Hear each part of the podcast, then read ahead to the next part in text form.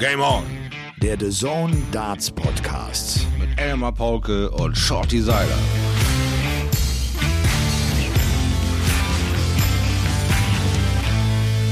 Game On, der Podcast ist sehr nice, wie jeder Mensch der Erde weiß. Die Labertasche Shorty Seiler, kein Schwein kommentiert Darts noch geiler. Und Elmar Paulke, bester Mann, so nah, so gut am Dartsport dran. Ihr werdet weitermachen, bis El Marius 9 Data geschmissen ist. Ist Shorty Weltmeister geworden, werden wir keine Folgen fordern. Applaus für Leon, 14 Jahre jung und äh, dann schon solch ein Schüttelreim. Mit so viel Ironie und, und, und so viel Wahrheit zugleich. Mein lieber Leon, äh, wenn du so weitermachst, hast du eine ganz, ganz große Karriere vor dir, glaub mir das. Und, und steil wird sie sein, steil. Verdammt. steil. Und Ladies and Gentlemen, das sei direkt mal hier zu Beginn gesagt. Es macht so einen Spaß. Wir bekommen so viele Sprachnachrichten, äh, Fragen, aber auch Intros. Und äh, habt Verständnis dafür. Wir können sie nicht alle senden, aber lasst trotzdem nicht nach. Auch deshalb sofort noch mal diese E-Mail-Adresse. elmar.paulke13 at gmx.de. Und Leon, äh, großes, großes Kompliment für diesen Reim. Äh, sehr, sehr geil. Es ist Dienstag, der 13. April. Folge 54 von Game On, dem The Zone Darts Podcast, ist äh, längst unterwegs. Und unsere Freunde von Sportbuzzer halten uns natürlich auch äh, an, in dieser Folge die Händchen. Der erste Premier League Block liegt hinter uns. Die ersten fünf Spieltage sind gespielt. Es war einiges los. Zwei Neuner, ein Whitewash, 268 Legs wurden gespielt, 160, 180er geworfen, 15 Averages waren bei über 100 Punkten im Schnitt. Und am Ende, nach diesen fünf Spieltagen, steht einer ganz oben, der kommt aus Wales und es ist das Frettchen, es ist äh, Johnny Clayton. Und da staunt auch der Spitzenschleifer äh, aus Bremen, oder? Shorty, ich grüße dich. Aber, aber wie? Ich äh, staune natürlich über die Qualität, die 0,0 nachgelassen hat. Was für ein Feuerwerk, was für eine grandiose Nummer mit drei Debütanten, ja, was für ein Start alleine. Dieser Tag war ja kolossal, das kann man ja äh, kaum in Worte fassen, wo, wo da äh, so überhaupt kein Unterschied auszumachen war, außer der kleine Schmerzpunkt. Aber da kommen wir gleich drauf. Also von daher, äh, ich bin begeistert, auch aufgrund unserer äh, schönen Intro-Geschichten äh, und Zahlen, dass wir da auch so viele äh, Zuspruch erfahren, ist einfach kolossal, finde ich klasse. Äh, immer weitermachen, ganz klar. Und ja, äh, in diesen fünf Tagen erweist sich doch das Frettchen als äh, der Reißer im Tierpark. Ja? Wir haben eine Schlange, die äh, ziemlich zahnlos wieder nach Hause tabert. Ja? Wir haben da so ein bisschen was am Start, aber das Frettchen scheint dieser Tage ungemein gefährlich zu sein. Ja, das ist ganz interessant. Wir hatten jetzt fünf Spieltage, vier Spieler standen schon auf Platz eins in der Premier League Saison mhm. 2021 mit Espinel, mit Van Gerven, zwei Tage ja. lang Dimitri Vandenberg und jetzt nach fünf Spieltagen ist es tatsächlich Johnny Clayton. Äh, wie geht's dir sonst so, Shorty? Bevor wir auf die Premier League zu sprechen kommen, was macht dein Leben in Bremen? Wie war das Wochenende? Hier ist so ein geiles Wetter. Ich war so viel draußen. Ich war heute noch in der Badewanne. und, äh, nicht schlecht, und ich war fast ein bisschen zu lang drin. Ich bin ein bisschen müde und ein bisschen platt. Und äh, ich habe das noch gedacht, es ist immer das Gleiche. Wenn du nicht so oft badest, bist du eigentlich ein Badewannentyp? Bist du Badewanne oder, oder Team Dusche? Ich bin absolut, nein, ich bin absolut Team Badewanne. Das ist, sind die geilsten zwei Stunden, die ich mir dann gebe, immer mal wieder, äh, wo ich mich dann ausklinke und wirklich einfach nur so da rumliege und über alles Mögliche nachdenke. Also äh, wo ich da schon überall unterwegs war, ist wirklich äh, kolossal. Also es ist äh, grandios, was man da so für Ideen nachhängen kann. Und ja, du hast völlig recht. Danach ist man so mohlig warm kaputt, haut sich schön im Bademantel rein, auf der Couch, vielleicht noch von mir aus ein Rotwein, wenn ich in deine Augen sprechen darf. Bei mir wird es dann wahrscheinlich eher äh, äh, ein Tass Kaffee sein oder was und dann ja, äh, klappst vom Morse ab ins Bett Bett, sagt man hier so, ja. ne? Und ich weiß nie so genau, wie viel ich von diesem Schaumbad reintun soll und denke immer, es ist zu wenig und schütt noch mal nach und habe dann immer so massig Schaum äh, dabei. Aber äh, das, ja, äh, das wir sind ja mittlerweile schön. dabei, all die Geschenke der letzten 100 Jahre aufzuarbeiten, so wo man dann ähm, x Schaumbäder mitgekriegt hat für Muskelwohl, Schulterwohl, Kniewohl, Vene 1 wohl, Vene 2 wohl. Also was du mittlerweile alles über Badesalze re, äh, ja, rehabilitieren rehabilitieren kannst an deinem Körper, ist ja wirklich phänomenal. Es gibt ja keine Körperstelle mehr, die du nicht mit irgendeinem äh, Salz dieser Erde irgendwie kurieren kannst. Also von daher hab, bade ich mal in Rosé, mal in Blau, mal in Gelb, mal in Grün, weil sie natürlich auch noch alle äh, unterschiedliche Farben haben. Und diesmal habe ich mir Blau gegönnt. Ich habe also von meiner Tochter Frozen, ja, diese diese diese komische Eisprinzessin Braut da, die hat wohl auch Badetabletten. Also habe ich jetzt erstmal eine Zeit lang blaues Badewasser. Okay, da bin ich sehr froh, dass du blaues Badewasser hast. Stell dir vor, es wäre grün. Ich meine, das wäre doch verrückt. Ja. Das wäre doch total Ja, verrückt. ja, ja. Es ist aber auch eine Zeit, Shorty, wo man äh, sich genau diese Momente äh, nehmen muss und in eine Badewanne springen äh, sollte. Äh, ich habe das zum Beispiel auch so gemacht. Ich habe am Wochenende, ich bin immer inzwischen ja auf der Suche nach Sportarten, wo ich weiß, ich habe meine Jungs noch im Griff. Und da bin ich Minigolf spielen gegangen. Und das ist so eine Ah, ja. alte Minigolfbahn, weißt du, völlig uneben. Da dreht, da dreht der Jungspund an sich einfach irgendwann durch, weil er denkt, es wäre doch alles nur Glück und du hast doch keine Ahnung und so weiter und so fort. Habe ich mir schön zwei Siege reingezogen und bin damit 2-0 vorne. Ähm, Und wenn ich sage, irgendwie, äh, man muss stark bleiben, äh, die sieben Tage Inzidenz, sie, sie kracht nach oben. Es ist wirklich kaum zu glauben. Oder irgendwie denkt man so, das darf doch nicht wahr sein. Wir müssen echt noch mal stark sein, alle. Wir müssen uns zusammenreißen. Und ich glaube, wir haben alle die Schnauze voll. Es geht wirklich jedem so. Äh, aber ähm, ja, wir, wir stecken mittendrin in dieser dritten Welle. Man weiß noch gar nicht, was genau da passieren wird. Das äh, irgendwie werden noch Szenarien äh, äh, erzählt und beschworen, die, die, die sehr Schlimmes äh, vorhersagen, was wir nicht hoffen wollen, dass es so passiert. Die Intensivstationen bekommen immer mehr zu tun. Es ist es ist ein Graus. Da müssen wir einfach durch. Das ist jetzt, ja, das ist einfach dabei. Und da bin ich, das ist so Wahnsinn. Heute, wir, heute ist Sonntag, äh, an dem wir diesen Podcast aufnehmen. Auch diese Meldung jetzt, äh, Markus Söder, der bayerische Ministerpräsident. Er, er gibt sich jetzt wirklich einen Ruck. Man hätte das nie gedacht in den letzten Wochen. Er will wirklich äh, Kanzler werden. Ja, wirklich. Wenn die Schwesterpartei sagt, er, macht, er würde es wirklich tun. Das habe ich überhaupt noch nicht einmal gedacht. Das ist so furchtbar. Das in Ja, er konnte sich ja gut äh, verstellen. Das hatte ich auch nicht gesagt, dass das seine Intention wäre. Oh Mann, oh Mann, oh Mann. Naja, aber die Welt ist Ja, verrückt. Aber ich habe jetzt äh, gelesen, ja. Chibo, du kannst bei Chibo jetzt inzwischen schon Autos kaufen. Ja, Man- ganz genau. man- genau dasselbe habe ich auch gelesen. Man Das weiß, man weiß gar nicht mehr, womit die eigentlich begonnen haben. Ich glaube, mit Kaffee ging es früher mal los, ne? Ja, ja, da war es Ja. auch noch ein rein Bremer Unternehmen. Ja, und dann Oh, kam ach so. natürlich der Global Player Hamburg damit reingeschlittert und dann wurde der ganze Spuk ja irgendwie umbenannt und dann war es auf einmal irgendwie die Erlebniswelt Chibo und dann konntest du alles kaufen, vom Eierwärmer über äh, den Tee-Ansage, Melodie, Knopf. Äh, du kannst dir mittlerweile irgendwie die Haare föhnen lassen, während dir der der Schnauzbart gestutzt wird und dir werden die Fingernägel noch lackiert und das alles von kleinen miniaturierten äh, Miniaturrobotern. Du kriegst mittlerweile bei Chibo alles mit Unterstützung, mit Bluetooth, mit Fernbedienung, was du willst, damit du dich ja nicht mehr so viel bewegst. Soll ich dir Also was es sagen? ist alles mit Fernbedienung. Meine, das ist grandios. meine Gartengarnitur ist von Chibo. Und, Ja, und übrigens ja, gar nicht, und übrigens gar nicht so billig. Die, die sind gar nicht so, das ist gar nicht, ist nicht so ein Nein, Riesenschnapp. nein, das ist kein, nein, nein, genau, ist keine Qualitätsschrott oder sowas, ja. Also es gibt auch Chibo Outlet Stores und so weiter, wo du eben diese Zwischengrößen und all sowas gelagert kriegst. Du siehst ja ganz normal, wie überall anders auch, sind diese ganz normalen Durchschnittsgrößen immer weg.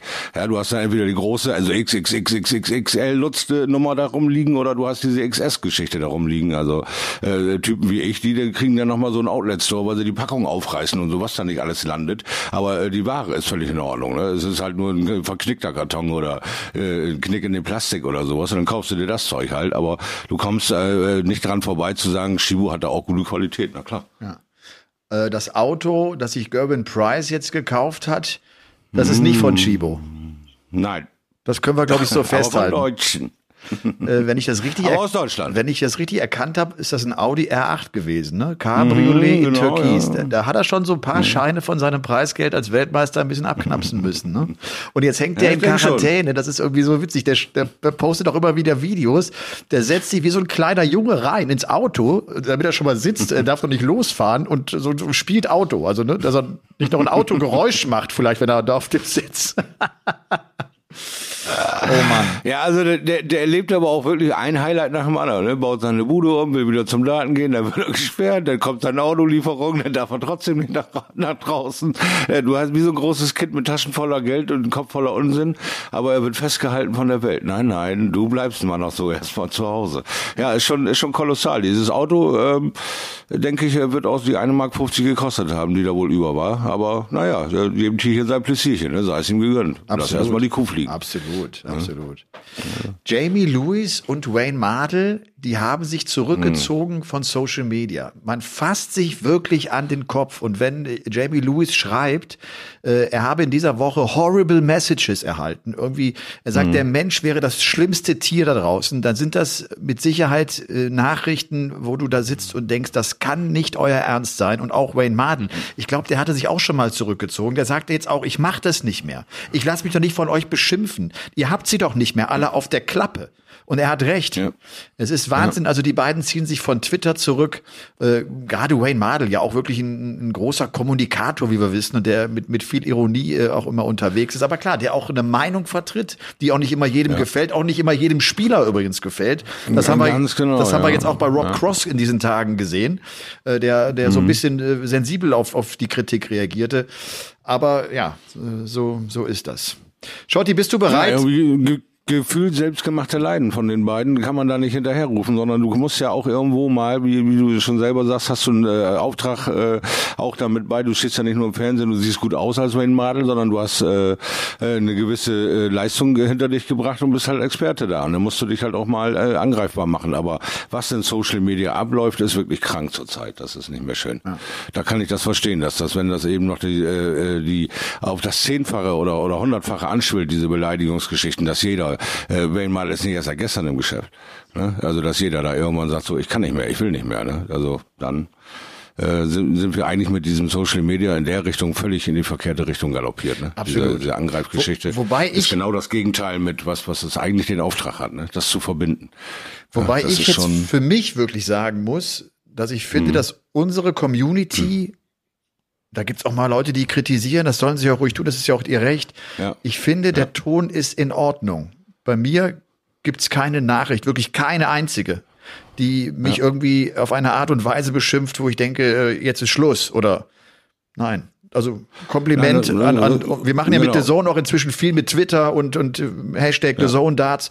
Ich finde, das ist irgendwie alles in Ordnung, oder? Ich weiß nicht, wie du das erlebst. Nein, also ich hatte nur ganz zu Anfang war es natürlich klar, aber da hatte man auch noch sein eigenes Selbstbild und sagt, okay, du bist, kannst nicht Everybody's Darling sein, du willst da nicht dran kaputt gehen, also lass nicht alles so tief an dich ran und dann, wenn du nicht reagierst, wenn du nicht abgehst wie ein Scheidenshäppchen auf, auf jeden Tweet, der negativ ist, äh, das wirst du niemals bekämpfen können. Da wird immer irgendwer aufwachen und dir noch einen neuen Tweet checken. Also lass es einfach irgendwie im Sande verlaufen und dann wirst du irgendwann uninteressant, weil sie merken, dass egal mit welcher Kanone sie auch schießen, sie dich nicht treffen können. Und dann ist es irgendwie für die langweilig und dann gehen sie auch lieber auf ein anderes Opfer los. Das ist aber deren eigene Philosophie. Also von daher ich glaube, bin ich relativ äh, gesaved so zur Zeit. Da passiert gerade zur Zeit auch nicht viel Negatives bei mir und das ist sehr, sehr schön, ja. Ich glaube, sehr, sehr dass schön. es Spieler teilweise härter trifft. Gerade in England wird viel, viel mehr gewettet als bei uns in Deutschland. Ja. Und dann, dann wetten mhm. die Kohle und hoffen, ne? Und dann ist das nicht äh, ja. eingetreten und dann geben sie den Spielern die Schuld, äh, weil sie denken, die hätten irgendwie ihren Job nicht ernst genommen, was natürlich auch Quatsch ist. Ganz genau. Shorty, ich ja. habe Zuschauerfragen. Und zwar, das freut mich sehr. Wir haben äh, auch eine Zuschauerfrage von einer Dame erhalten. Die erste. Ansonsten sind es bislang schön. die Männer, die uns äh, Fragen oder Nachrichten schicken. Pass auf, äh, Sina hat ja. geschrieben. Hör mal zu. Hallo Elmar und hallo Shorty. Ich bin die Sina und komme aus der Nähe von Frankfurt am Main. Ich finde euren Podcast total klasse und bin selbst seit ein paar Jahren großer Darts-Fan, verpasse so gut wie keine Übertragung. Und dahingehend erstmal macht weiter so. Und genau, ich selbst bin großer Peter Wright-Fan und meine Frage wäre jetzt, wer sind denn oder wer ist denn euer Favorit, wenn ihr euch jetzt da auf einen festlegen müsst, wo ihr sagt, wenn er das Spiel gewinnt, dann ähm, bin ich richtig glücklich. Das würde mich mal interessieren. Alles Gute und bleibt gesund. So, die Sina hatte mir geschrieben, dass sie tatsächlich fünf, sechs äh, Variationen oder Varianten aufgenommen hat, weil sie immer zu lang war und sie hatte Sorge, dass wenn sie zu lang ist, sie nicht reinkommt. Und jetzt äh, war sie perfekt vom Timing her, rund eine halbe Minute. Absolut. Wunderbar. Ja. Schotti, wie geht's dir dabei? Hast du einen Lieblingsspieler? Hast du jemanden, dem du besonders die Daumen drückst? Ja, ja, unseren äh, Peter Wright. Ich bin da dem Snakebite verfallen, als ich ihn live sehen konnte letztes Jahr bei seinem Titelgewinn quasi. Da war ich live vor Ort und das war kolossal äh, ähm, emotional. Ja, da bin ich ja äh, dann das erste Mal quasi als rasender Reporter für die Kollegen von Daten.de unterwegs gewesen und äh, hatte einen coolen, hohen Wiedererkennungswert. Hab da Leute wie Russ Bray und, und auch äh, Spieler, äh, Wayne Mardell unter anderem auch, John Part, die alle mittlerweile in die in die äh, Medienberichterstattungsszene rübergewechselt sind, unter anderem auch hier äh, Nicholson, Paul Nicholson und mit denen haben wir uns einmal so ein bisschen ausgetauscht, wie das so läuft, wie das alles funktioniert und äh, ja, dann durfte ich da quasi über äh, Neuer feiern im London Eye und dann sind wir da hin zum Finale und ich war aufgeregt wie verrückt und habe da äh, quasi mir das äh, Finale dann live gegeben und äh, habe danach so eine, wie heißt es, so ein Live-Video da auf Instagram, glaube ich, abgefeuert und äh, ja, war wie so ein dreijähriger Schulbub, dem die Tränen da runterliefen, weil ich so, ich war einfach weggeflasht. Also es, es gibt nichts Größeres für, für einen Hardcore-Fan, als wenn es dann tatsächlich passiert und du bist live dabei bei einer WM, bei einer Entscheidung. Und äh, mir, mir, mir war immer schon der Sport wichtiger als irgendwelche Lieblingsspieler. Aber ähm, diese Charaktere, diesen Avatar zu bauen, Person, dieser ähm, Snakebite zu werden, weil man kennt ihn in, in, mit braunen Haaren, lockigen Haaren von damals noch äh, so als als Typen neben dir in der BDO-Szene und auf einmal wird äh, aus diesem Menschen, der eigentlich so scheu ist, äh, diese Kampfmaschine äh, Snakebite mit markigen Sprüchen, äh, die eigentlich auch jetzt schon wieder drei Jahre zu spät kommen. Damit hätte er eigentlich konform gehen können. Jetzt kommt er auf einmal mit mit den Ellbogen, weil er, ich glaube, sich so ein bisschen um seinen WM-Titel betrogen fühlt. Nach so langem Kampf, so eine Strecke dann als erster den Michael van Gerben quasi irgendwie ähm, ja wirklich Paroli bieten zu können über die Jahre und dann äh, sich den Titel zu holen, äh, war einfach ein tolles Erlebnis für mich äh, als als ja mittlerweile dann 36 Jahre spielenden äh, Typen. Also muss ich sagen, ich freue mich immer wieder kolossal, wenn Peter Wright äh, Dart spielt, weil es ist auch immer neu, immer überraschend. Entweder hat Tag äh, zum Zungeschnalzen, wo der Rekord um Rekord reißt, mit drei verschiedenen Sets Darts. Und äh, ich habe letztes Mal schon gefordert, irgendwann wird es den Dart Caddy geben. Peter Wright wird nicht aufhören mit Wechsel wechselnden Darts. Barrels, um bis er seine Karriere beendet, weil das ist einfach auch ein eines seiner Alleinstellungsmerkmale. Und er wird sicherlich irgendwann diesen Gag bringen, dass ihn einer den Koffer hinterher schleppt, dass er für jede einzelne Zahl ein einzelnes Gefühl hat, wie er es ja so gerne erklärt mit seinen Darts, hat er verschiedene äh, Gefühle, die er da äh, freischalten kann. Und ähm, ja, es ist einfach spannend zu sehen, wo man sich jetzt gerade selber so ein bisschen dran denkt, okay, jetzt hat er zwei Spiele mit seinen Weltmeister-Darts gemacht, jetzt läuft's. Und dann kommt die alte Spaghetti-Nummer da und, und das Ding wackelt da wieder wie ein Lämmerschwanz rum. Sagst also, ich werde schon total nervös dann nur beim Zuzugucken. Wie muss ich das anfühlen, wenn ich die Dinger werfe? Also ich verstehe es nicht. Aber er ist so. Er, er wird sich nicht ändern. Er ist so. Also okay. deshalb ist äh, Peter Wright meiner. Ähm, bei mir ist es wirklich so, das ist nicht irgendwie, äh, weil ich äh, nicht Stellung beziehen will oder, oder äh, weil ich äh, nach außen nicht irgendwie einen Lieblingsspieler nennen möchte. Ich habe keinen Lieblingsspieler. Also vor allem dann nicht, wenn wir kommentieren. Ich weiß, als Taylor seine Hochzeit hatte, sagten viele, du bist ja sowieso nur ein Taylor-Fan. Und dann hatte der Van Gerven äh, seine Bombenzeit, dann war ich bei jedem der Van Gerven-Fan. Ähm, wir als Kommentatoren, wir schauen natürlich da genau hin, wenn Leute so überragend gut spielen und feiern den Sport natürlich auch genau in so einem Moment ab. Und klar, zu der Zeit, als Taylor da oben war, der hat ja alles gewonnen, der hat ja auch alles geprägt und der mhm. hat irgendwie neue Levels gesetzt. Und natürlich haben wir uns mhm. daran erfreut und haben Gas gegeben und haben den auch ganz groß gemacht. Und bei Van Gerven genauso. Und dabei war es auch nicht so, dass der jetzt Phil Taylor persönlich mir am allernächsten ist. Also wenn ich da am Platz sitze, ist es mir eigentlich völlig wurscht, wer gewinnt, solange die gut Dart spielt oder solange ein Match ja. eine gute Geschichte hat. Das kann ja auch sein, dass einer mal gar nichts trifft. Das ist ja auch eine Geschichte in einer Partie. Darauf stürzen wir uns. Da, wir hängen ja da mit vielen Statistiken. Wir versuchen ja irgendwie die besonderen Momente zu erkennen in einer Partie. Und da ist es, also zumindest so geht's mir so völlig egal, wer am Ende das Rennen macht. Ne?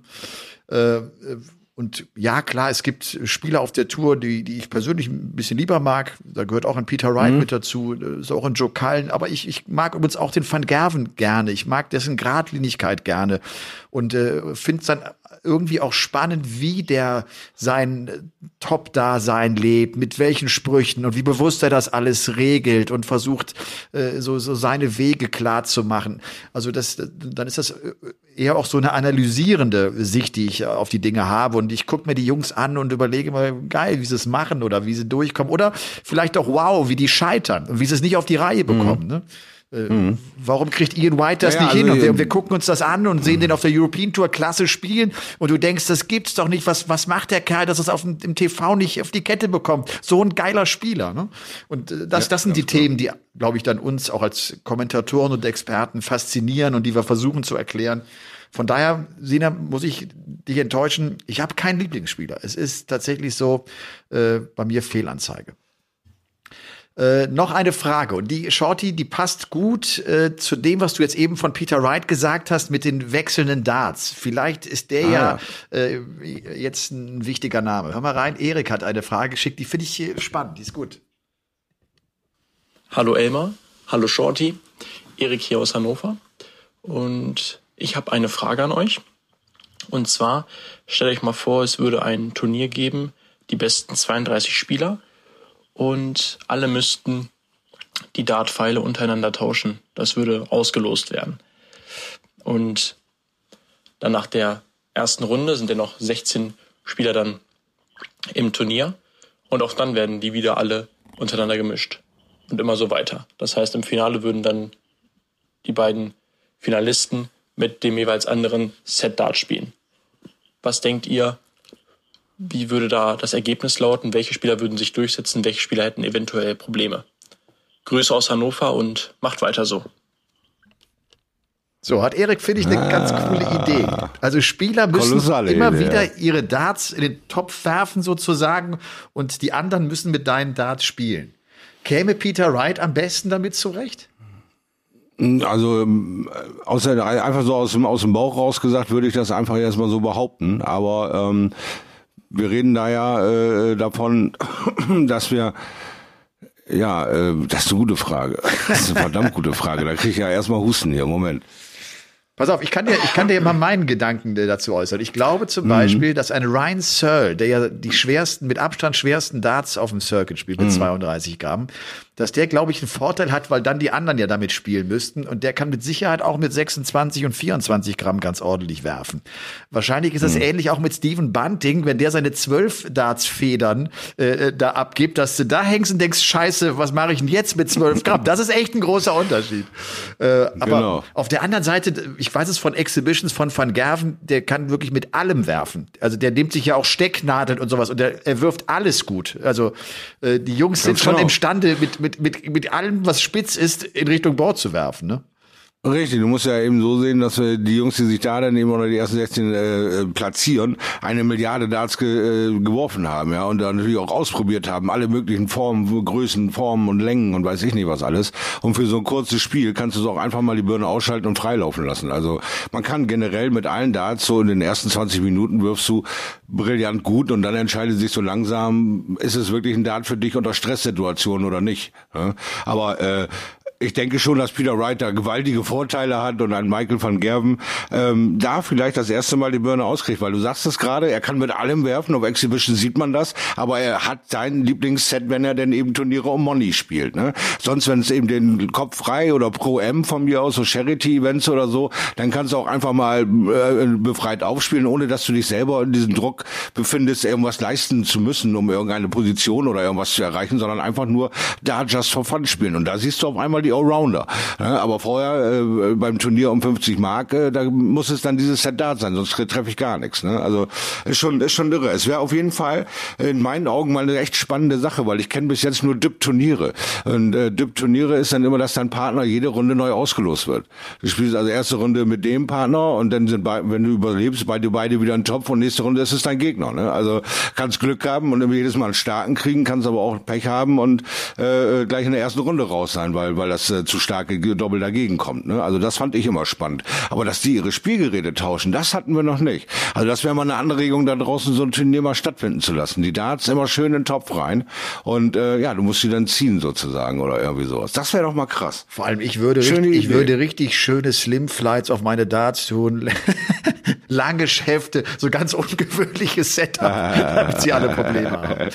Äh, genau. Nochmal äh, äh, an euch äh, die E-Mail-Adresse. René Eidam sagte jetzt in der DAZN-Übertragung, was ist denn das für eine Hobby-E-Mail-Adresse? Ja, das stimmt. Es ist irgendwie nicht äh, gameon.de oder irgendwas. Nein, äh, wir haben einfach die genommen. Das war ja wirklich auch mehr aus der Situation heraus. Ich hoffe, ihr könnt damit leben, ihr könnt es euch merken. elmar.paulke13.gmx.de. Wenn ihr Lust habt, uns ein Intro zu schicken, wenn ihr eine geile Frage habt, irgendwas Verrücktes, äh, her damit. Wir bauen das sehr, sehr gerne hier ein. Äh, wir hatten es jetzt zuletzt auch schon jetzt ein paar Mal gesagt. Wir wollen das einfach wieder so ein bisschen mehr ins Leben bringen hier bei uns, dass wir auch im Podcast interagieren mit euch und euch hier zu Wort kommen lassen. Jetzt aber zur Premier League. Und da vielleicht mal äh, zu dem Freitag. Der Freitag, das war auch für uns, die wir saßen, irgendwie alles dann ganz schön überraschend. An dem Freitag ist ja Prinz Philipp, der Duke von Edinburgh, äh, verstorben. Das war am späten ja. Nachmittag. Und dann begann Sky Sports England die Übertragung. Und das war irgendwie ohne Musik. Es war ganz emotionslos.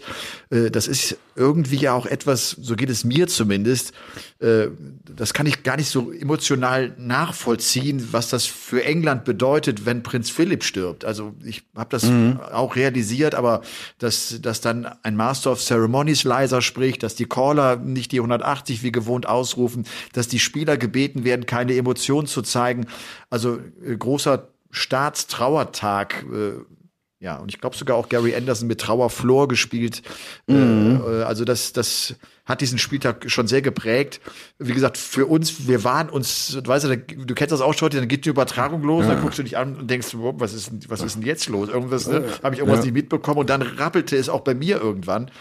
Also das, ja. äh, das war am Freitag. Vielleicht, wir haben uns heute gedacht, dass wir gar nicht so unbedingt die Spieltage nacheinander durchgehen, sondern wir mal die zehn Akteure uns vorknüpfen und die äh, besprechen. Nicht zu ausführlich, dass wir nicht zu lang werden, aber ich glaube, das ist ein ganz guter Weg. Was ich jedoch für euch habe, von den fünf Tagen mal vielleicht so ein paar Highlight-Statistiken. Also der Spieltag mit der geringsten Anzahl an Legs zum Beispiel, das war der äh, Spieltag ja. Nummer drei, der Mittwoch mit 49 Legs. Da wurde auch der höchste Average gespielt von 98,52. Wir äh, hatten äh, das äh, höchste Finish bislang, das von äh, Dimitri Vandenberg gleich am Montagabend, die 164. Der Spieltag Nummer 4 war der mit den meisten 180ern. 36 sind an diesem Abend gefallen. Und äh, das, der Spieltag mit den meisten Lecks, das war auch der Montag, war ja der Tag mit den vier ja. Unentschieden. Ne? Das war ein unheimlich langer ja, Tag. Genau, ja. 58 ja. Lecks von möglichen 60 waren da gespielt worden. Schaut ihr und lass uns wirklich vielleicht einfach mal durchgehen und lass uns ruhig mit äh, dem Mann beginnen, der äh, jetzt ganz oben steht. Und es ist irgendwie immer noch verrückt. Ne? Das ist übrigens nur die 18 der Welt, Johnny Clayton. Der hm. rockt irgendwie die Szene und weil er noch nicht die Chance hatte, für die Rangliste diese großen Preisgelder äh, abzuräumen, äh, ist er keiner mhm. aus den Top 16. Aber steht in der Premier League nach fünf Spieltagen oben und ist stolz wie Bolle. Ja, natürlich. Also äh, mit allem Recht muss man dazu natürlich sagen, weil äh, was gab es vorher für Kritikgespräche, äh, ab wann äh, diese, diese äh, feststand, wie sie die Premier League dieses Jahr zusammensetzen und dann äh, sich alle die Rübe kratzen, auch natürlich äh, Ranglisten Position 18 und er heißt nicht Raymond von Barnefeld, äh, also kein äh, Dauerbrenner, sondern wirklich ein Debütant. Wollen wir das Risiko gehen? Das ist ja unsere zweite fette Kirsche in unserem Bouquet. Äh, die Premier League, die können wir nicht mit Durchschnitt füllen. Da muss schon was krachen und äh, äh, äh, dann werden sie sich sicherlich angegrinst haben und sagen, naja, aber Johnny Clayton jetzt in Frage zu stellen nach den letzten Monaten macht auch keinen Sinn. Ich glaube, den lassen wir einfach mal frei.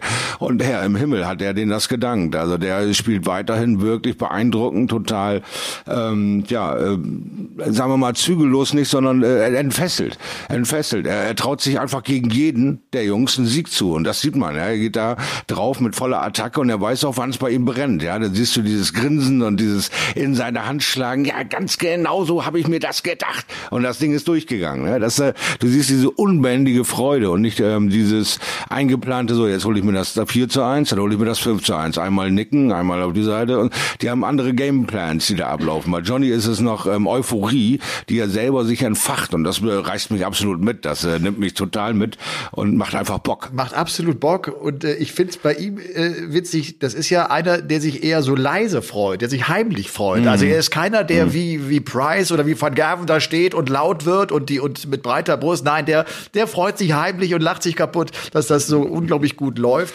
Der einzige Spieler, der ein Turnier-Average noch von über 100 hat, 100,21, der jetzt 21 180er geworfen hat.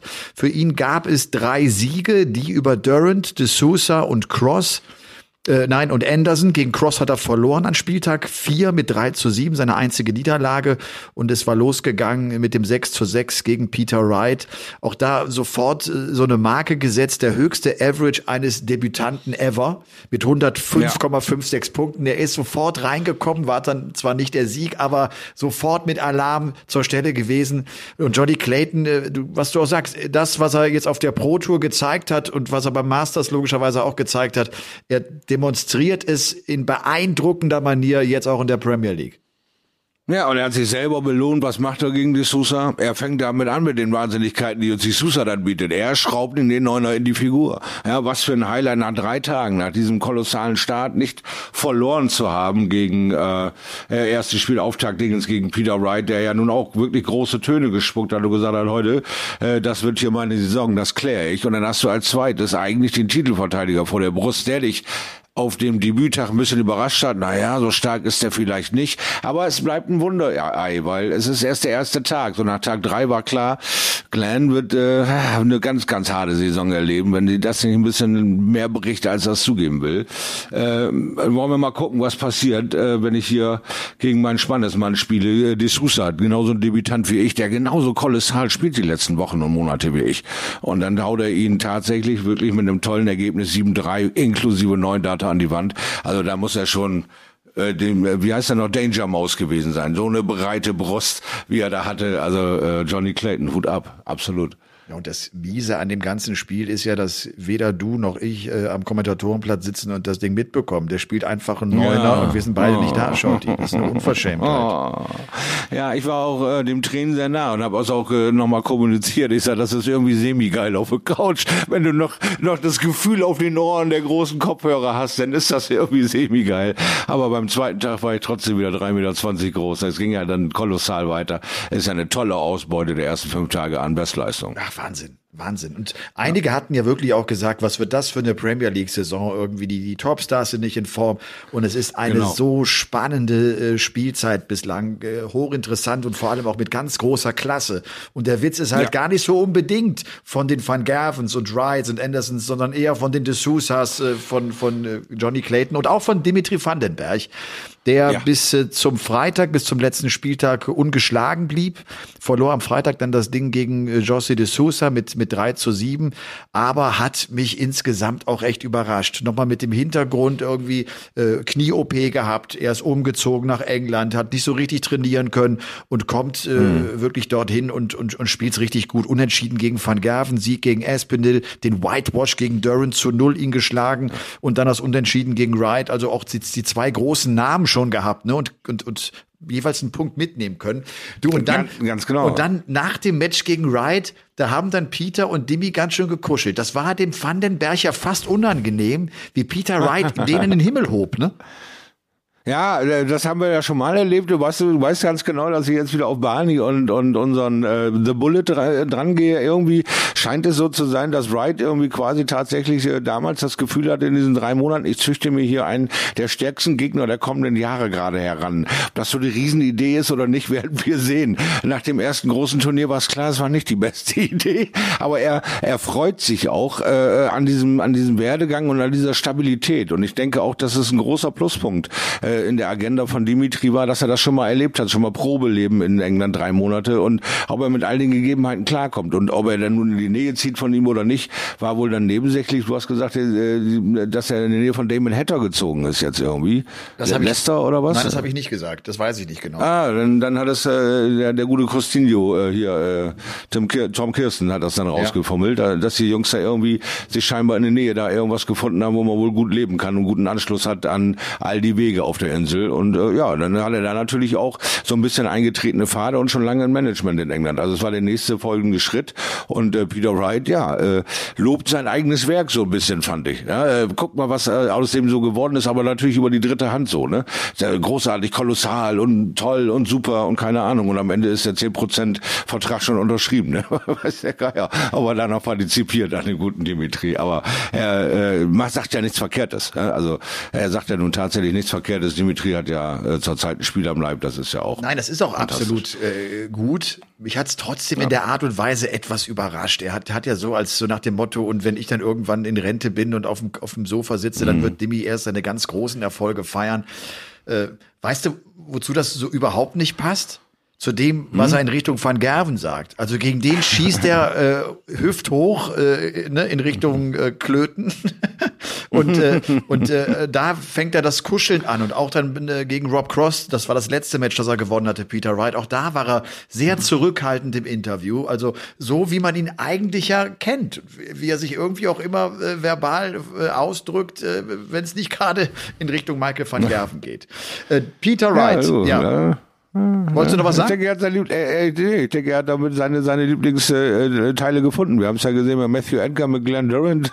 Du hast so seine Lieblingsopfer und deine Leute, die du in den Himmel lobst. Ja? Und äh, Peter Wright hätte wahrscheinlich gerne äh, damals äh, den Aufbau von Dimi noch mehr, mehr begleitet oder was. Aber äh, der scheint äh, tatsächlich zwei Lager zu haben. Äh, äh, Van Gerven ist der, der mich am meisten im Weg steht, um hier äh, klar die Nummer eins zu werden. Und Dimi, ja, mit dem habe ich trainiert, den habe ich irgendwie, den beherrsche ich mehr denkt er vielleicht. Das könnte ein kolossaler Irrtum sein, aber den kenne ich in- und auswendig. Da weiß ich genau, äh, was losgeht. Ja, aber wenn man es genau nimmt, machst du es bei Van Gerben auch nicht anders. Das ist auch in- und auswendig. Wenn, wenn es losgeht, dann machst du einfach nichts mehr dagegen. Das ist nun mal so. Ja. Lass uns mal vielleicht, äh, gerade auch für die, die jetzt äh, vielleicht so die letzten ein, zwei Spieltage nicht so mitbekommen haben, Stand der Dinge in der Tabelle nach fünf Spieltagen. Also Clayton ist die Eins mit sieben Punkten. Dann gibt es ja. vier Spieler mit sechs Punkten. Vandenberg, Espinel, Van Gerven, Wright. Dann kommen äh, drei Spieler mit fünf Punkten. Es ist unglaublich dicht beieinander. Mit Cross, ja. Wade und Anderson. De Sousa hat vier und der arme Glenn Duran steht immer noch mit leeren Händen da und äh, puh, es, es wird schwierig. Er hat jetzt auch irgendwie gesagt, nachdem er äh, auch so einen emotionalen Tweet nach der Niederlage jetzt am Freitag wieder losgelassen hat, ich werde versuchen, hm. nach Niederlagen nicht mehr zu twittern. Das ist, glaube ich, auch keine besonders äh, gute Idee.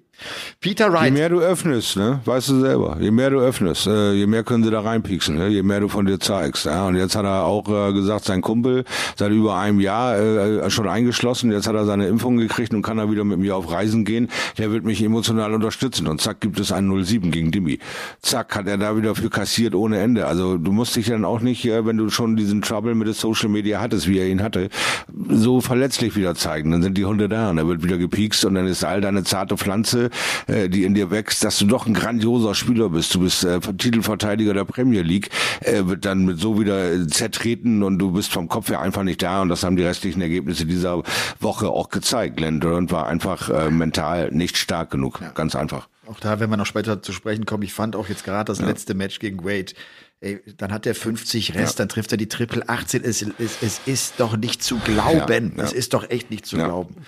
Ähm. Bei Peter Wright, äh, also wir haben schon gesagt, er stichelt immer wieder, ja auch im Vorfeld der Premier League gegen Van Gerven, hat er mhm. gesagt, er wird in diesem Jahr kein TV-Turnier mehr gewinnen. Und was passiert? Spieltag zwei kriegt er eins übergebraten von Michael van Gerven und sagt selbst, ich habe mich krank Aber gefühlt, ich war nicht ganz fit. Okay, trotzdem am Ende, also ich finde immer, wer sich stellt und wer das Match spielt, den müssen wir ja auch ernst nehmen. Er verliert mit 2-7, er spielt ein 88er Average, er spielt sein schlechtestes Match in der Woche gegen seinen größten Konkurrenten.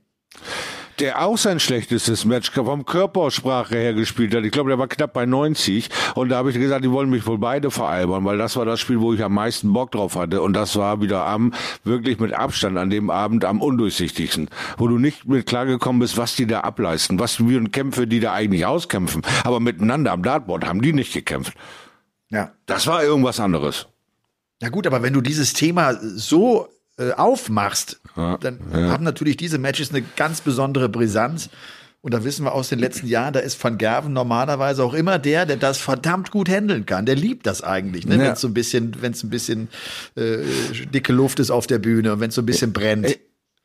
Ich mochte dann natürlich wieder das äh, Interview, ne? wie, der, wie der Kollege ihm dann auch noch mal eben kurz erzählt und er immer eigentlich nichts sagen wollte und dann da kurz, okay, listen, listen. Hier habe ich das Spiel, da habe ich Peter, jetzt hast du deins und ich darf jetzt gehen. Ja, danke Michael, ja, danke, tschüss. es war also so eine halbe, Nötigung, jetzt endlich mal zu kontern auf die Ansagen von Wright. Er wollte ja einfach nur das Spiel durchdiskutieren und hat auch klar gesagt, man, das war ja eigentlich ein echt schräges Spiel. Ne? Das Ding habe ich so gewonnen, ohne das eigentlich zu begreifen, dass ich das 7-2 easy peasy einstecken konnte. Ja, und dann, ja, und wieder habe ich dann in die andere Tasche gesteckt. Ja, dann ist das halt so. Jetzt könnt ihr da wieder drei Monate drauf rumkauen und fertig. Ne? Die haben beide einen Tag zum Wegwerfen gehabt und äh, Michael seinen Tag oder sein B-Game ist einfach noch ja, um zwei Punkte stärker als Peter seins. Ja. Mehr brauchst du dazu nicht sagen. Peter kommt dann an Spieltag drei mit einer guten Leistung zurück, bezwingt Anderson mit 7-400er Average, hat dann dieses gute Match auch gegen Vandenberg, wobei er so ein bisschen Glück hat, dass er da mit einem Unentschieden rauskommt, weil Vandenberg wirklich ja. Chancen hatte, den Sieg früher klar zu machen ja. und dreht am Freitag im fünften Spiel das Ding gegen Cross, liegt 3-5 hinten. Äh, bei Cross tatsächlich diese, diese aufsteigende Tendenz, die wir jetzt die ganzen Tage ja. festgehalten haben, auch da gut zu sehen, aber bekommt das dann nicht hin und das spielt Peter Wright dann richtig gut. Ne? Auch äh, dreht auf und, und spielt eine, eine andere Qualität auch in dieser ganz entscheidenden Phase. Und das war ein wichtiger Sieg, glaube ich, für ihn. Ne? Jetzt bei fünf Punkten ist alles gut. Hätte er das Ding verloren, ja. wäre bei drei Zählern gewesen, aber auch wäre auf dem vorletzten Platz. Also jetzt ist es eine gute Situation für ihn, logischerweise noch alles drin. Äh, also also, wichtiger. Du hast es gerade vorgelesen, ne? Von von Platz zwei bis Platz neun ja. sind zwei Punkte. Ja, ja das ist äh, total eng. Das ist äh, äh nach dem ersten Spieltag haben wir auch da gesessen und gesagt, das einzig klare Spiel war das, was Nürnberg verloren hat, dass diese äh, Nadel einfach äh, noch nicht steil genug nach oben zeigt, aber der Rest hat ganz klar gezeigt, wir wissen noch gar nicht, wie wir diese Premier League Saison zu Ende zocken. Wir sind alle unentschieden. Alle äh, hatten den aber den Elfer auf der Kralle und den versemmelt. Ja. Jedes Mal gab's das Unentschieden äh, ziemlich safe, weil äh, der Matchstart irgendwie indiskutabel war jedes Mal. Ja. Aber äh, äh dann hast du da also am Montagabend gesessen und gedacht, verdammt, ey, äh, die haben uns immer noch nicht wirklich was verraten eigentlich irgendwie so. Ne? Und dann ging der nächste Tag äh, doch ein bisschen klarer aus und da war eben halt auch klar zu sehen, Glenn Durant wird riesig Schwierigkeiten haben, Johnny Clayton bleibt stabil wie verrückt und auch ein äh, Peter äh, stellt sich dahin und spielt eins der merkwürdigsten Spiele dieser ersten fünf Tage.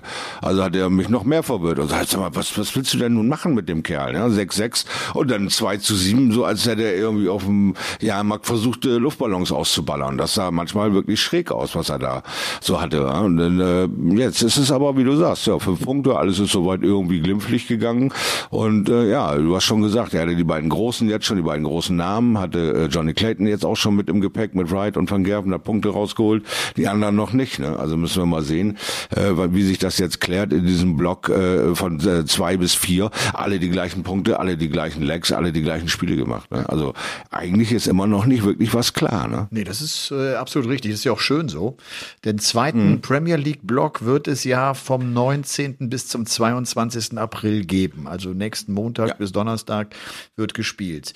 Rob Cross, wie gesagt, einer, äh, den man, für den man sich wirklich freuen kann, dass er endlich besser ins Spiel findet. Er hat, finde ich, gute fünf Tage gespielt. Er wird auch mit einem guten Gefühl nach Hause gefahren sein.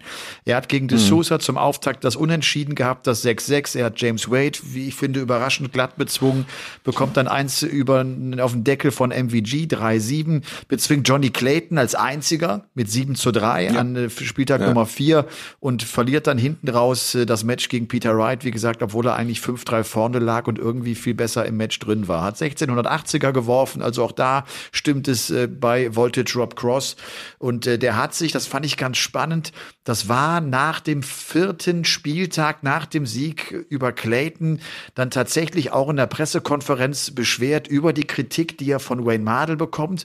Und er ist ziemlich deutlich geworden nach dem Motto, passt mal auf, das ist ja alles schön und gut, nur ich bin der, der das Geld übrigens verdienen muss. Ich habe vier Kinder. Ich muss meine Kinder ernähren. Mein Kühlschrank muss voll sein. Wenn Wayne Mardell da für mich sorgt, dann kann er das okay auch so formulieren. Aber lasst mich meine Sachen schon machen, weil ich bin dafür ja verantwortlich. Kein anderer wird es ja von euch tun. Also du siehst, der ist, äh, der ist genervt. Und der, ja. der freut sich einfach jetzt auch so über den Moment nach dem Motto, ich hab's immer gewusst, ihr habt mir zwar alle gesagt, du hängst in einer ganz harten Krise, du kommst vielleicht nie mehr daraus und der spürt jetzt doch, es gibt offenbar einen Weg, daraus zu finden. Ja, ganz genau. Und äh, wie du schon gesagt hast, er hat gesagt, wie lange du nicht meinen Kühlschrank voll machst, ne, äh, muss ich das machen. Also lass mich so spielen, wie ich will. Und reagiert aber am nächsten Tag dann darauf, dass er die Führung dann nicht ins Ziel kriegt.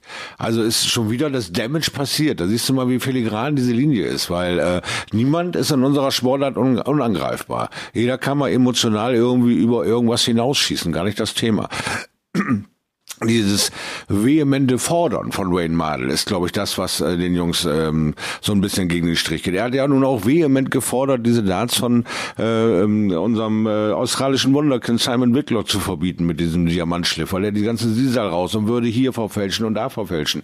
Ähm, man kann auch, sagen wir mal, Probleme herbeireden, die gar nicht da sind. Der Spieler äh, reagiert da nicht drauf, weil es für ihn Business as usual ist. In jeder Player Championship hast du irgendwann mal den, den äh, äh Whitlock, hast mal gegen den gespielt und dann sieht dein Board schaut halt ein bisschen gebrauchter aus.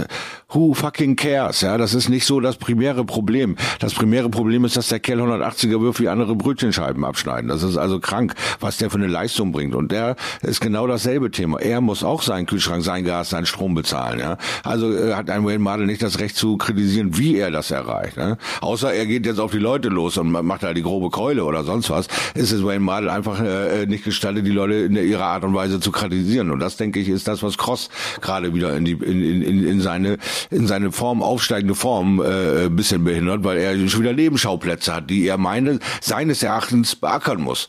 Er könnte es ja auch einfach links liegen lassen, wenn er doch gelernt hätte, sich wirklich davon abzukapseln von dieser ganzen Social Media Welt. Er hat ja einer der frühesten, der gesagt hat, er macht's nicht mehr, weil er so angegangen wurde und seine Familie so angegangen wurde. Aber man sieht auch nach dieser Zeit, er hat's immer noch nicht ganz raus aus diesem, ich will mich nicht dagegen wehren. Sollen sie doch im Internet sagen, was sie wollen. Und wenn ich andauernd grüne Unterhosen habe, ist mir doch wurscht.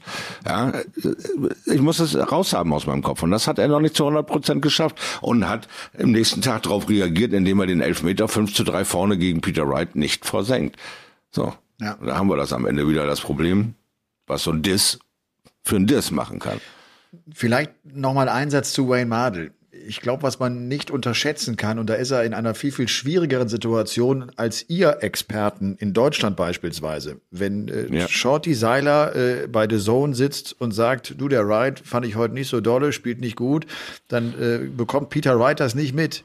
Wenn Wayne Mardell jemanden kritisiert, kriegen das alle mit und wird damit auch konfrontiert. Ja. Also der muss wirklich auch Coronas haben und man erwartet als Sender auch, dass ihr Experten eine Meinung vertretet. Wenn alles immer nur wischiwaschi ja. ist, macht es uns allen keinen Spaß. Wir wollen uns ja genau. an euch reiben. Wir wollen ja wissen, was denkt ihr denn jetzt wirklich äh, über die Situation?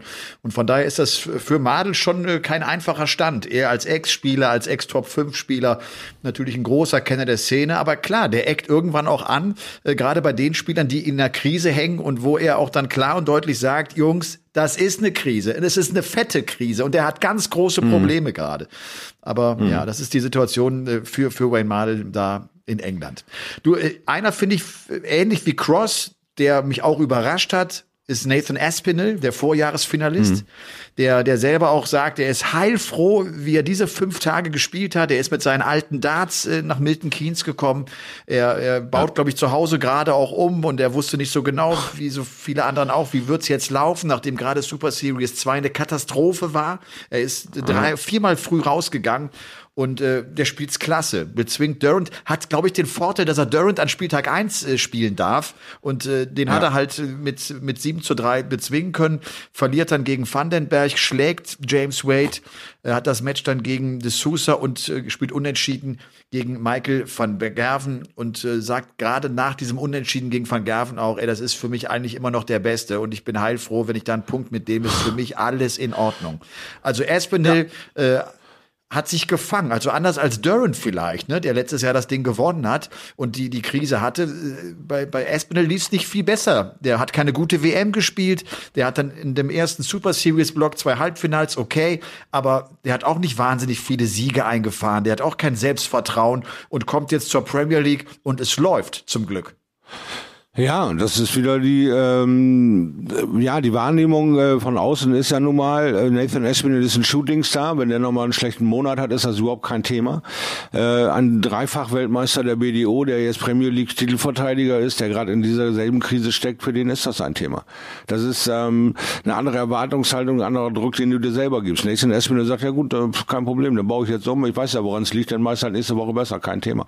Und ähm, Glenn Durant äh, macht diesen heldenhaften meisterhaften äh, Sieg, äh, geht durch eine Corona-Infektion und äh, hat in meinen Augen irgendwie 30 Prozent seiner Stärke eingebüßt und findet verflucht nochmal keinen Zugang dazu, wo sind meine 30 Prozent Leistung, wo, wo ist mein Selbstvertrauen, wo ist Glenn Durant abgeblieben in, in, in dieser ähm, ja, blöden Zeit, wo er sich gegen den Coronavirus gewehrt hat. Und der kam überhaupt noch nie wieder so stark auf die Platte, wie er damals gewesen ist. Er hat überhaupt keine guten Erinnerungen und das über Monate. Monate.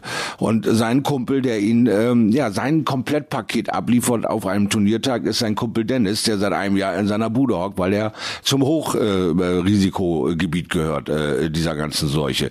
0,0 gute Feelings. Und dann noch ein paar Sticheleien, ne? Was ist denn los? Du bist doch, äh, ne, der Premier League-Sieger, du bist doch äh, der Glenn Durant. Wieso kriegst du da nicht mal auf Player Championship so ein Ding gebraten? Was ist denn mit dir los? Und, und, und schon bist du einfach in dieser, in diesem Trauerklos äh, äh, den gefangen. Und er kann sie in meinen Augen bei dieser Premier League 0,0 ausschalten. Er liegt da wie ein offenes Buch. Es ist äh, emotional einfach zu viel für ihn. Er kriegt es nicht geregelt. Ich sage ja immer wieder, die Premier League ist auch ein zweischneidiges Schwert. Das Ding kann dich auch zerstören. Und auch so einen gemachten Mann wie Glenn Duran kann das zerstören, zumindest für eine gewisse Zeit. Also ähm, Nathan Espinel ist immer noch auf Jagd, nach allem. Nach, nach, er ist geil auf die Turniere, er hat Bock, egal wo zu spielen und äh, 24 mal 7, kein Problem. Ich bin sofort da und es geht ab. Und ähm, ja, gut, dann habe ich jetzt halt vier schlechte Monate, weil bei diesen zusammengepressten Aufeinander-Events habe ich mal äh, eine Woche lang Kacke gespielt und da hatten wir auch noch fünf äh, Player Championships, ja, da habe ich die halt scheiße gespielt und morgen geht die Sonne weiter auf, los geht's. Das ist eine andere Sicht aufs Leben, eine andere Sicht auf die Karriere. So, und äh, deswegen ist der Druck bei Nathan Espinel nicht ganz so da. Jetzt äh, erspannt er sich wieder, geht mit seinen alten Hausschuhen, mit seinen alten Darts ans Board, lässt es wieder ein bisschen äh, fünf gerade sein und auf einmal kommen die Resultate wieder. Er schlippert nochmal in so ein Unentschieden rein, wo er eigentlich nichts mehr mit zu tun hatte. Ja, er kriegt eine gute ähm, Auslosung hin, er kriegt einen schlecht aufgelegten Glenn Durant, kriegt die Bestätigung, dass die Premier League für ihn was werden kann dieses Jahr. Und äh, wir sehen seine Ergebnisse. Ne? Also das sind einfach zwei echt verschiedene äh, Probleme, die da gewälzt werden. Ja. Das Glenn Durant-Problem und das Espinel. Lass uns deshalb auch jetzt nochmal äh, ganz konkret auf Glenn Durant zu sprechen kommen. Der spielt, ja. und das hat es noch nie gegeben, wenn ich das richtig weiß, in der Premier League an fünf Spieltagen nicht einmal einen Average von über 90. Er spielt 87, ja. 88, 84, 87, 87. Von äh, diesen äh, fünf Partien, die er spielt, gewinnt er insgesamt elf Lecks kriegt mhm. unter anderem diesen brutalen Whitewash gegen Vandenberg und das Match geht ja los. Äh, erstes Leg, der ver Fünf. verbaselt elf Möglichkeiten, ja. am Ende sogar 16 Darts auf Doppel. Und das wow. sind immer wieder so Momente, ich habe es auch gesagt, gegen James Wade, als er dann die 50 Rest hat und das ist ein klassischer mhm. Weg, 18 Doppel 16 und dann haut er das Ding auch noch in die Triple 18 rein und du siehst ihm an, der steht da und denkt, das darf doch nicht wahr sein. Was soll ich denn noch alles für Scheiße fressen, damit ich mich mich hier ja. irgendwie fangen kann. Der kriegt's rechts und, und links um die Ohren. Und genau eine Sekunde hat er drüber nachgedacht. Also eine Millisekunde, eine Nanosekunde. Soll ich auf 18 und in dem Moment hast du schon die Bewegung gemacht, bist entspannt und das Ding geht ins Triple. Das ist, ist eine verrückte Nummer. Man, man, man, man denkt sich diesen Wurf herbei. Fuck, hoffentlich geht's nicht im Triple. Zack, ist er schon drin. Und schon stand er mit seinen 110 Rest da und sagt, das gibt's nicht. Das sind 114. Das, das, ich, oh. So, und dann bricht so alles für dich zusammen nach dieser elf äh, Darts auf Doppelrutsche und nach diesem Konter. Also, wo soll der ein gutes Gefühl herhaben? Was soll ihn weiter weiter nach vorne peitschen. Außer dass Dennis wieder fit ist, hat er null aus dieser ersten fünf, äh, aus dieser ersten Woche mitnehmen können. Und ja, was dann dann von 19 bis 22 diesen Monat noch passiert, also ich wage es zu bezweifeln, dass das die Kehrtwende der Premier League für Glenn Durant wird. Aber er das muss. ist zu kurz. Er muss jetzt Ja, am 19., ja. am 20., er braucht jetzt sofort Siege. Und wenn man da mal vielleicht so zum Vergleich das nimmt, was James Wade gemacht hat. Wade kommt mit dem Unentschieden gegen Anderson rein, verliert dann gegen Cross, verliert gegen Aspinall. Da bist du ja auch äh, in, in keiner besonders guten Situation, hast dann den Van Gerven vor der Brust, äh, den er äh, plötzlich mit 7 zu 3 schlagen kann. Ich finde Wade mal wieder mit seinem Timing dann auch am Ende Durant geschlagen genau. mit einem 90er Average, aber er kriegt die Kurve rechtzeitig. Er ist mit dabei, er hat seine fünf Punkte, ist alles in Ordnung. Der Premier League Champion von 2009 äh, hat, kann auch hier logischerweise noch locker und leicht die Playoffs schaffen. Der, der, ist, der ist drin in der Rutsche, ne? der, der weiß. Ja, denk, denk, denk, denk dir das durch. Du hast gerade gesagt, 2009 Premier League. Der, der hat die größte Erfahrung in den ganzen Potpourri.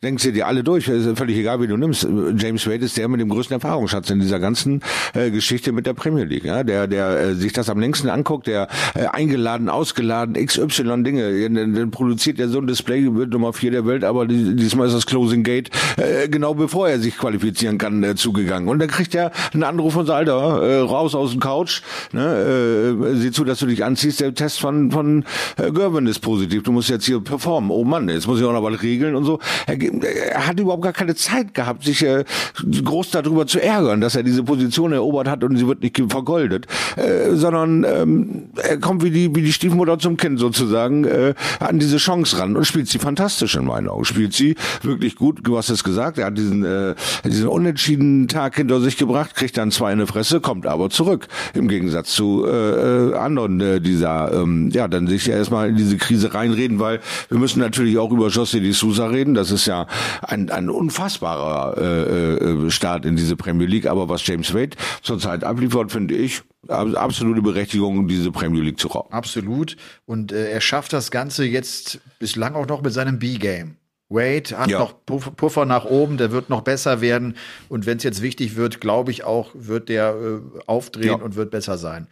Wie geht's denn mit Gary Anderson, bevor wir abschließend auf De Sosa zu sprechen kommen? Für mich ist Gary Anderson schwierig einzuschätzen. Der kommt irgendwie, er ist nicht der Flying Scotsman, er kommt nicht zum Fliegen, er, er spielt nicht sein A-Game, er spielt immer so 87er oder nein, 97, 98 vom Average her, er spielt das Unentschieden gegen Wade, gewinnt gegen De Sosa, gew- äh, verliert gegen Wright. Und äh, ja, hat am Ende dann auch äh, seine Punkte da auf dem Konto aber ohne dass er bei mir zumindest den Eindruck erweckt hat, er ist einer, der das Ding gewinnen kann. Er ist einer, der, Ja. der die Playoffs schafft. Ich weiß es nicht so genau. Wie geht's dir? Er hat ähm, keinen ungewöhnlichen Tag gezeigt, keinen außergewöhnlichen Tag, keine außergewöhnliche Tat. Das war alles Business as usual, nicht höher springen als er muss und auch sich relativ schnell in die Situation eingefunden, dass er das Spiel an, an den Kopf kriegt, aber kein Aufbäumen. Äh, er hat keine ungewöhnlichen Dinge rausgeschossen, wie die 180 aus dem Board fallen lassen, wo du sich so ein Spiel dreht oder irgendeinen Finish nicht erreicht. Er hat sogar mit 156 einen Monster-Finish abgeliefert zu Anfang, wo man gedacht hat, ey, der startet auch in diese Premier League und macht mal ein Statement gleich und es geht ab, aber das war auch nur so ein Flämmchen. Also ähm, nein, bei, bei Gary Anderson weiß ich auch nicht genau, wie ich das einsortieren soll. Man muss ihm natürlich alle Schandtaten zutrauen, dass der in neun Tagen komplett anders aufgelegt ist und eine Säge rausholt und immer noch 110er Schnitt spielt. Hm. Oder- ich finde, er, oder ist das- er gewichtet das zurzeit nicht. Oder ist Er das, gibt, er gibt der ganzen, ja. Hör oder ist das ein guter Auftritt, weil ja in Super Series 2 gar nichts ging, er auch das letzte Turnier äh, nicht gespielt hat, oder hat er sich gesteigert? Und für uns, die wir das äh, einfach jetzt von, äh, von den Fernsehauftritten sehen und wo wir immer denken, Gary Anderson, wir wissen alle, was das für ein geiler Zocker ist. Er, er, er spielt nicht das, was er gespielt hat, als er die Weltmeisterschaften gewann. Er spielt nicht das, was er gespielt hat, als er die Premier League gewann. Ist er einfach nur von dieser Leistung entfernt und ist das, was er uns jetzt hier gezeigt hat, eigentlich in Ordnung? Äh, ja, natürlich ist, da gibt's ja nichts an, ab, abzubeißen an seiner Leistung, die er bis jetzt zeigt. Es gibt aber auch nichts zum Abfeiern. Also es ist äh, eine ganz normale, solide, grundsolide äh, Leistung. Man muss ihn immer auf äh, Rechnung haben, dass er die Playoffs irgendwie erreichen äh, kann. Und dann haben wir eh zwei Entscheidungstage. Dann ist es eh äh, dem Tages, ähm, ja, ähm, der Tagesform mitgeschuldet, wer dieses Ding am Ende gewinnt. Das äh, haben wir dann ja auch bei Glenn Durant letztes Jahr gesehen. Er war einfach der Stärkste an dem Tag. Fertig, fertig Ende aus. Und ähm, äh, bei Gary Anderson ist es so, äh, dieses 110, 115 erreichen hat ihm nie Mühe gekostet. Das war immer in seinem Spielfluss überhaupt gar kein Thema.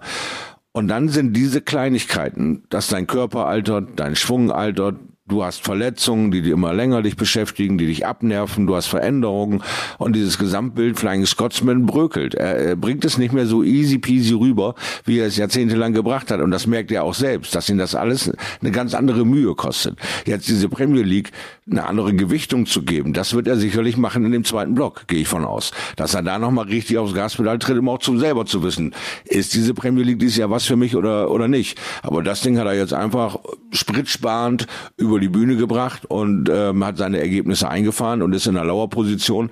Aber er wird, äh, denke ich, in, in Session 2 ein anderes Gesicht zeigen und auch müssen. Ja, ich meine, klar, der hat die WM, das WM-Finale ja erreicht und das war ja auch so eine Weltmeisterschaft, ja. äh, bei der er auch nicht sein A-Game permanent äh, gezeigt hat. Man genau. hat trotzdem, so geht es zumindest mir, den Eindruck, es macht ihm auch einfach nicht so richtig Spaß. Und das kann ich nachvollziehen, wenn du ja irgendwie einen ganz anderen Standard spielen kannst und irgendwie das aber nicht, nicht hinbekommst dann nimmt's dir logischerweise auch so ein bisschen Spielfreude. Dass du, du bist nicht auf ja. so einer Welle, die du surfen kannst. Du kommst nicht in diesen Flow rein, wo du denkst, jetzt wird's geil und ich zock euch alle ab. Das Gefühl entsteht bei ihm, glaube ich, gerade nicht. Aber dafür muss er vielleicht auch einfach mehr arbeiten und muss ran. Es gibt nicht so viele Turniere. Er muss sich da festbeißen und ne, so, so wie das ein Espinel ja auch schafft zum Beispiel, der, der einfach kämpft und, und der sich dann irgendwie die Punkte noch holt, die wichtig werden und, und dann am Ende zur Stelle ist. Ja, er ist äh, vielleicht auch einfach so ein bisschen festgefahren. Er ist ja nun einer der großen Profiteure der letzten zehn Jahre, die immer konstant zu allem eingeladen wurden, immer hofiert wurden, die anstehen mussten, ihre Wege kannten, immer stressfrei durch die Gegend gesurft sind. Jetzt äh, verlangt das Leben von uns eine neue Einstellung zu deinem Sport. Du musst online spielen, dann hat er nicht mal einen Online-Anschluss. Äh, deine Sponsoren erwarten äh, Dinge von dir. Du musst dich auf anderen gegebenen, anderen Terrains zurechtfinden. Und äh, der eine kann das binnen Sekunden, der andere braucht da Monate für. Und ich glaube, ein Anderson äh, fühlt sich schlicht und einfach auch mit der Gesamtsituation nicht wohl. Er war einer der ganz frühen, der gesagt hat, ich will nicht so viel reisen. Einer der ganz frühen gesagt hat, ich reise gar nicht mehr von dieser Insel runter, äh, seit die Pandemie äh, am Start ist. Einer, der eigentlich auf diesen ganzen Nebengeräusche, die neben seinem Lieblingssport da auf ihn einprasseln, einfach keinen Bock hat. Und äh, jetzt diese äh, Premier League dann an einem Stück zu spielen, wenn du sie fast zehn Jahre über Monate spielst, ist ein völlig neues Gefühl, an das, das du dich erstmal wieder gewöhnen musst und erstmal irgendwie deinen Weg finden, wie kann ich diese Premier League gestalten. Vorher hast du Monate Zeit dazu gehabt, nochmal irgendwie ein Konto auszupacken, nochmal irgendwie ein geiles Gefühl für dich entwickeln zu können. Heute muss das innerhalb von 24 Stunden passieren. Das, das ist eine andere Art und Weise, die von dir, ein anderer Dartsport, der jetzt von dir verlangt wird. Und der eine stellt sich um, der heißt Nathan Espinel, ist 24 oder 26 Jahre alt, hungrig und 29. Äh, lässt äh, 29 und lässt ja lässt lässt die Sau raus und der andere ist jetzt 53 und sagt du, äh, ich muss nicht mehr jeden Tag Dart spielen, aber wenn dann will ich Qualität erreichen. Aber wenn ich fünf Tage lang hintereinander zocken muss und mit einem Durchschnitt 97 bin, dann feiere ich das nicht so ab. Dann ist das okay für mich und gut ist. Ja. ja. José de Sousa, der hat uns auch großen ja. Spaß gemacht. Er war einer der Spieler, die eigentlich von der Qualität her eine Zeit lang eine schlechte Punkteausbeute hatten. Erst am Freitag Richtig. konnte er seinen ersten Sieg holen, steht deshalb auch bei vier Punkten und auf dem vorletzten Platz. Aber er hat spielerisch eigentlich klasse gemacht. Was bezeichnend war, er trifft auf Vandenberg, der als Nummer eins in diesen fünften Spieltag reingeht und äh, die eins und die neun äh, vom Turnier-Average, ich glaube 0,01 Punkte Unterschied. Beide bei ja, 100 verrückt, Punkten, das ist völlig verrückt. Und äh, Absolut verrückt. er hat uns mal wieder in dieser Woche gezeigt, was es heißt, sich mal richtig schön zu verrechnen. Und das Geilste war tatsächlich am vierten Spieltag gegen Espinel. Er kommt rein im ersten Leg, er startet mit 280ern, mit sechs Perfekten, hat 82 Rest.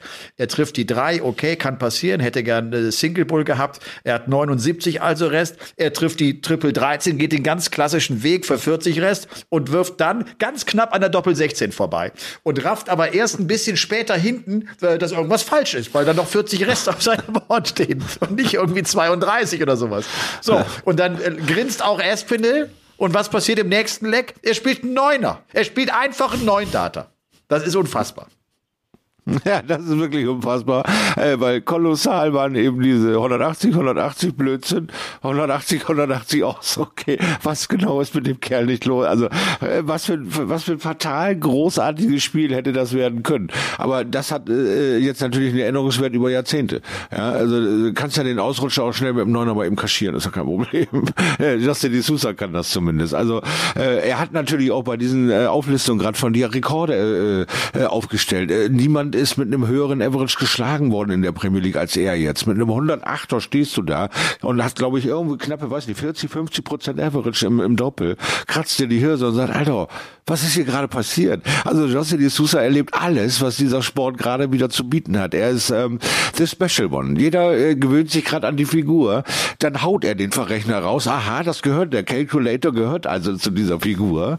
Ähm, auch mit der mit der witzigen äh, comicartigen äh, hm, naja, dann ist es halt so, dieses, diese Schultern hoch, dieses Grinsegesicht, oh Gott, oh Gott, was habe ich denn da gemacht? Nur ich habe mich ja selbst bestraft. Also ihr könnt da alle ruhig sitzen bleiben. Ich blöd, man war es selber. Es ist alles gut. Keiner, er weiß genau, keiner braucht mir reinreden. Und danach spielt der Neuner, als hätte er nichts anderes getan. Also kolossal der Kerl, macht einen Riesenspaß, äh, aber stellt eben halt auch den Rekord auf mit der höchsten Average-Erreichung, aber einer glatten Niederlage. Ja, das war, das genau, das war gegen, gegen Clayton an Spieltag drei verliert das Match mit drei zu sieben mit einem 108,48er Average. Es ist der acht höchste Losing Average in der Premier League Geschichte. Oh, es ist der wow. höchste Losing Average im TV seit dem World Cup 2018. Also schon was sehr, sehr ungewöhnliches, dass du mit so einem Average äh, das Spiel verlierst. Was es auf jeden Fall zeigt, ja. ist, er ist ein Monster auf Triple. Er ist eine absolute Scoring-Maschine, hat auch die meisten 180er geworfen mit 26 an der Zahl und viele mhm. perfekte mhm. Aufnahmen, also auch 171er und sowas äh, nach oben drauf ähm, der ist in den fünften Spieltag reingegangen und hat so viel Lex gespielt, so viel perfekte Aufnahmen er auch hingelegt hat. Also das ist, das ist schon, das ist echt schon komplett irre. Und er sagte ja selbst auch im Interview danach, dass er mit sich so beschäftigt, der ist offenbar vom Kopf her so im Tunnel, dass er aufhört zu rechnen. Das ist natürlich für einen Profi äh, nicht einfach, wenn du Dart spielst. Aber, natürlich, aber ja. der, der, der realisiert das dann einfach nicht, weil der so in der Konzentration ist, was ja auch eine, eine tolle Fähigkeit ist, ne? Bei einem TV-Turnier genau. auf so einer Bühne so in den Tunnel reinzukommen, dass du gar nicht mehr weißt, wie du heißt. Was allerdings das Schöne an dieser Sache ist, äh, es lässt den Blick zu, was passiert, wenn das Publikum da ist. Er ist in der Lage, alles auszublenden, dass er selbst das Rechnen vergisst. Also gebe ich ihm 50 Prozent, dass er auch beim Publikum die so wegschalten kann, dass er weiterhin performt.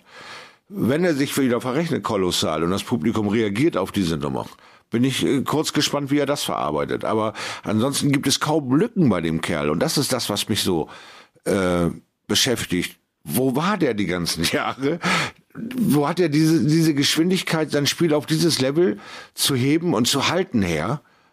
Und er hat es geschafft, innerhalb von zwölf Monaten einen Edelfan wie Gary Anderson zu haben, der sagt, unfassbar, mit welchem Sound diese Darts in den Board einschlagen. Immer derselbe Sound, immer derselbe Druck.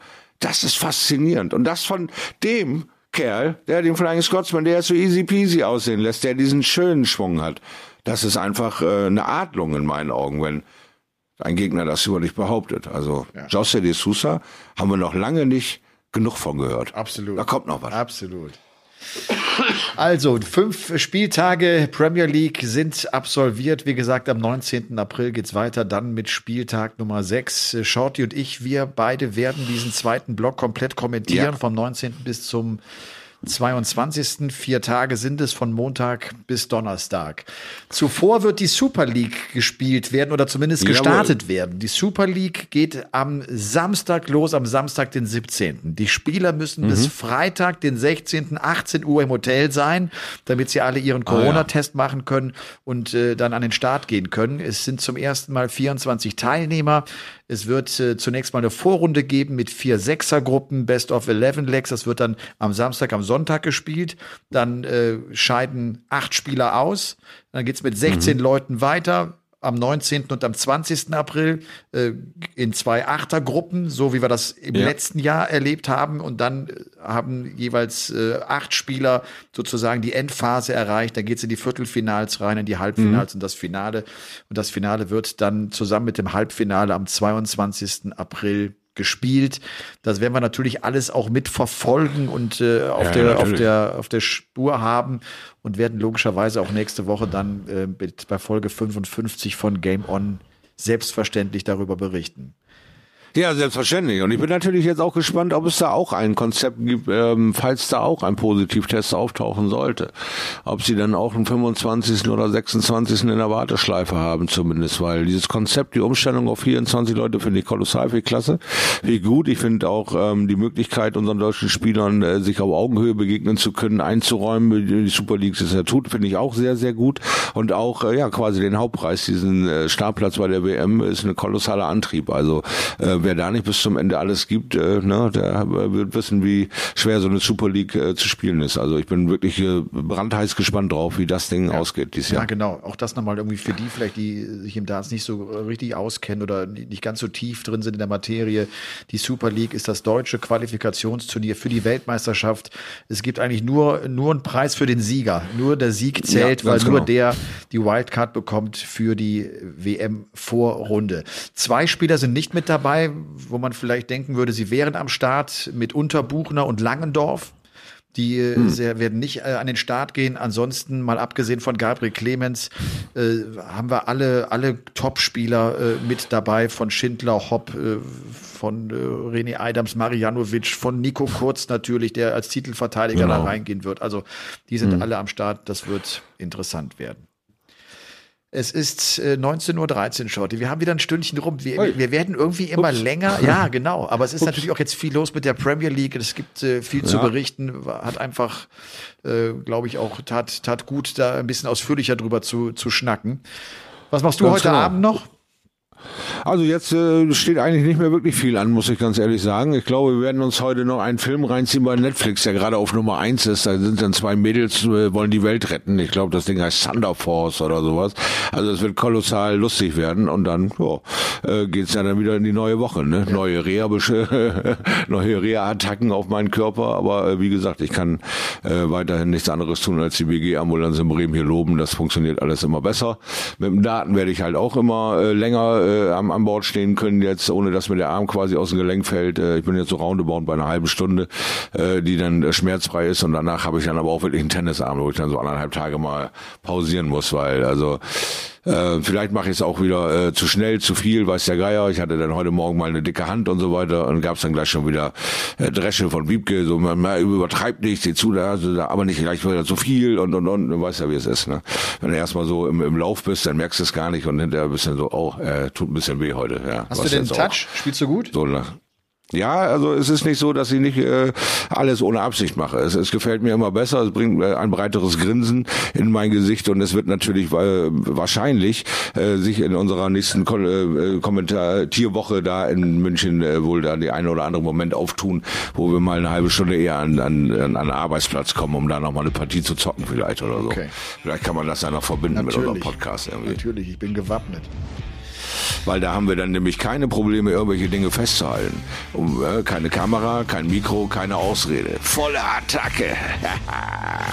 das wird bestimmt gut. Okay, das heißt, ich muss wieder ran ans Trainingsboard, da kann ich nicht unvorbereitet rangehen, das ist klar. äh, okay, hab verstanden, Ein, bin bereit. Stunden. Ja, mach das. Ein, ich werde das ganz entspannt angehen. Das ist überhaupt kein gut, Problem. Gut, ich werde einfach drei, vier, drei, vier ja, Daten. Überhaupt nicht. Nein, überhaupt kein Genau. Ne? Bei 1-0 für dich ist es Best of Three, ne? Ja, na, Bei 2-0 für dich heißt es Best of Five. Bei 3-0 für dich ist Best of Seven. Also mach dich auf ein gemütliches Wochenende bereit, bis wir da eine Entscheidung haben. Es kann einen Moment dauern. So, dann war's das von okay. Folge 54. Habt ihr einen schönen ja. Abend?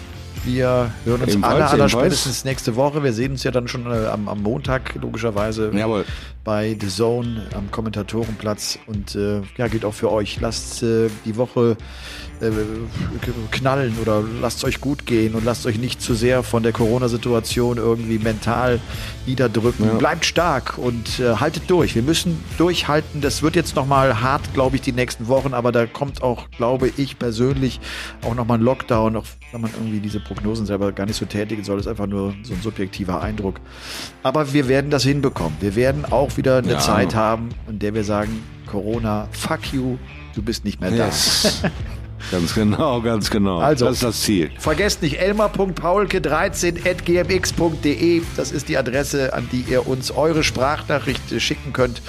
Und äh, ansonsten äh, macht den Daumen sozusagen hoch bei Spotify oder Ja. gibt uns gerne Kritik auf iTunes und, und ihr dürft uns auch ruhig ein kleines Lob äh, aussprechen. Das, das ist gar nicht schlimm. Shorty, mach's gut. Bis bald. Ciao. Macht's gut. Ciao, ciao. Game on!